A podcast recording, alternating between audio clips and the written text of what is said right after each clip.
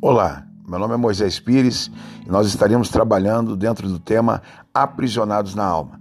Hoje, muitas pessoas sofrem o luto, outras sofrem pela dor da perca de determinadas situações a qual estão vivendo.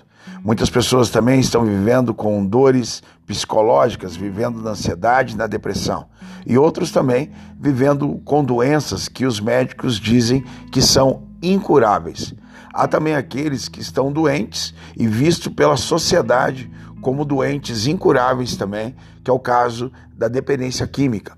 O bom é saber que dentro da palavra de Deus na Bíblia, nós encontramos recurso para a libertação para qualquer tipo de aprisionamento. Então, eu quero que você fique ligado nesse podcast que vai ser de grande valia para